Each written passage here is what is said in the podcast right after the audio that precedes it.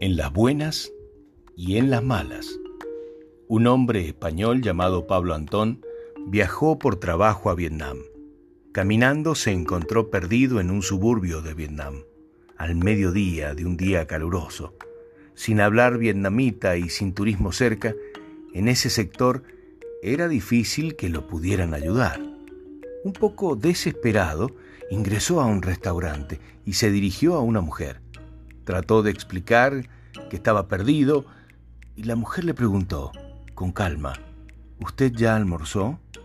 El hombre dijo no. La mujer lo acompañó a una mesa.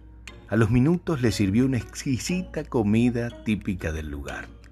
Al finalizar la comida, no le cobraron y el hijo de la mujer lo llevó en su motocicleta hasta su casa. Los gestos extraordinarios impactan. Pablo volvió a la semana próxima al restaurante a almorzar. El lugar estaba como siempre lleno de gente y preguntó a la mujer que lo ayudó, quien resultó ser la dueña, por qué no le había cobrado.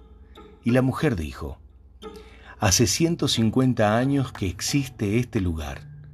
Cuando mi tatarabuelo lo fundó, dijo, hay dos condiciones para heredar este negocio. Uno, dar de comer a toda persona que venga al restaurante, aunque sea un puñado de arroz. Dos, ayudar a aquellas personas que llegan al restaurante en apuros. Y usted fue uno de ellos. Hemos pasado por guerras, crisis, diferentes condiciones cambiantes, pero nunca olvidamos por qué abrió nuestro tatarabuelo este comedor. Propósito.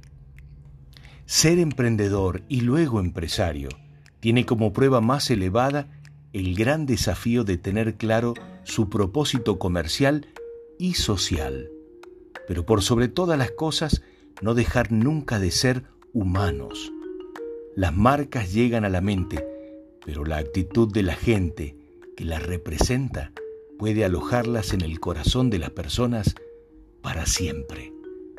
La lealtad hacia las marcas es como un anillo indeleble que cada uno de los usuarios se coloca en su dedo anular porque quieren, porque así lo sienten y porque se identifican con una forma de ser. Las adversidades son una oportunidad para dejar claro quiénes somos y hacia dónde vamos todo lo mejor.